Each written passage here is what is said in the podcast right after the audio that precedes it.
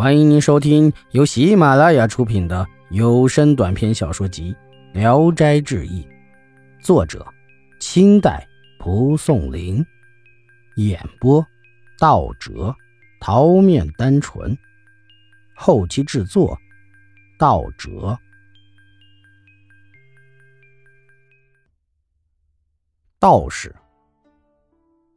韩生是大户人家的子弟，为人好客。同村有一个姓徐的，经常在他家喝酒。有一次，韩生和徐某又在家里宴饮，门外忽然来了个道士，手托着饭钵化缘。仆人们给他钱和粮食，却不要，也不走。仆人生气的走开了，不再理他。韩生听见门口击钵的声音响了很久，叫来仆人询问。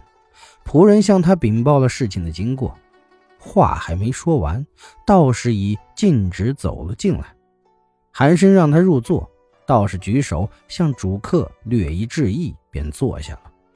韩生简略地问了一下他的来历，得知他住在村东破庙中，便说：“道长什么时候来到村东庙里住下的？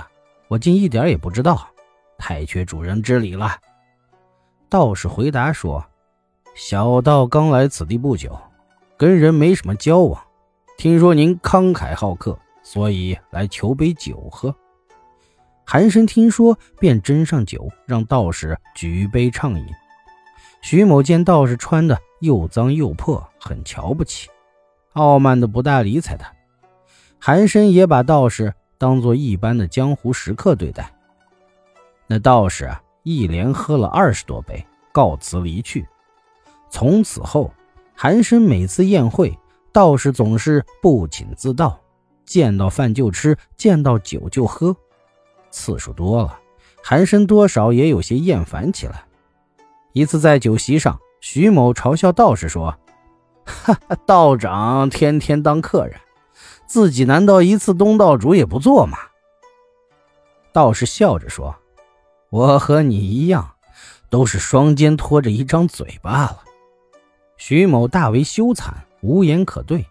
道士又说：“话虽然这样说，但小道很早就有诚意想邀请了。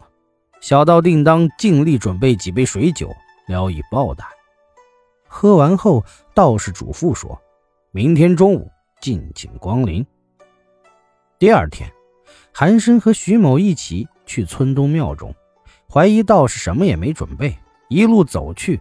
见道士已在途中等候，边谈边走，已到庙门。进门一看，只见房舍院落焕然一新，楼台亭阁绵延一片。韩徐二人大吃一惊，说：“很久没来这里了，这是什么时候建造的？”道士回答说：“刚刚竣工不久。”等走进屋子。又见陈设富丽堂皇，连贵妇大家都没有这般的气派，二人不禁肃然起敬。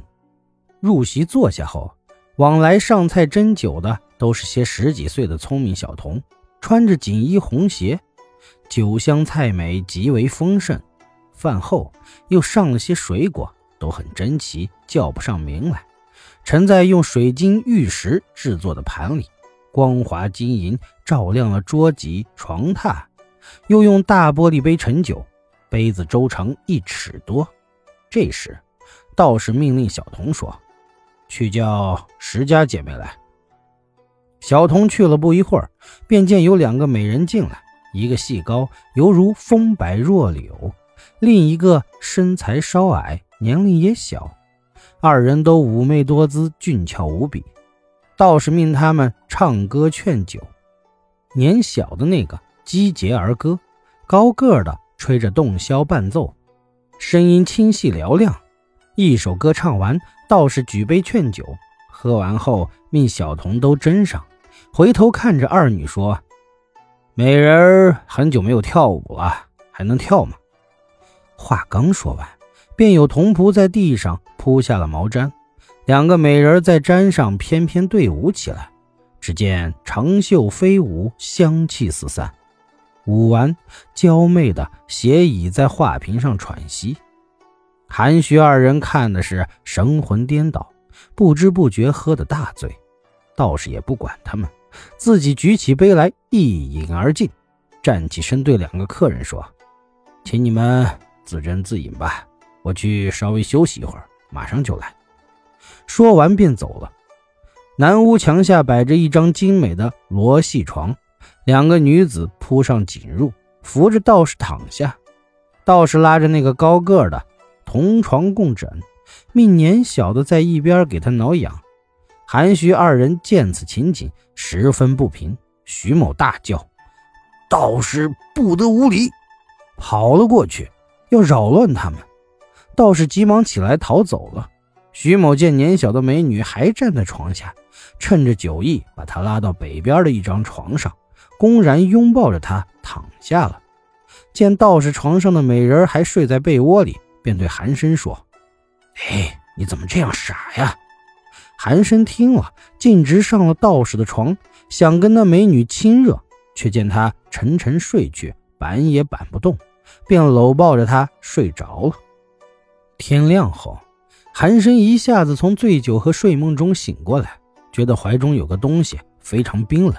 一看，自己原来抱着块长条石躺在石阶下，急忙看看徐某，见他还没醒过来，头枕着块茅坑里的臭石头，呼呼大睡在一个破厕所里。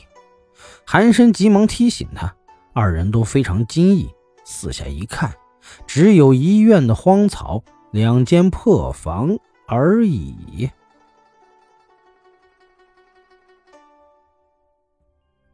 本集演播到此结束，谢谢大家的收听。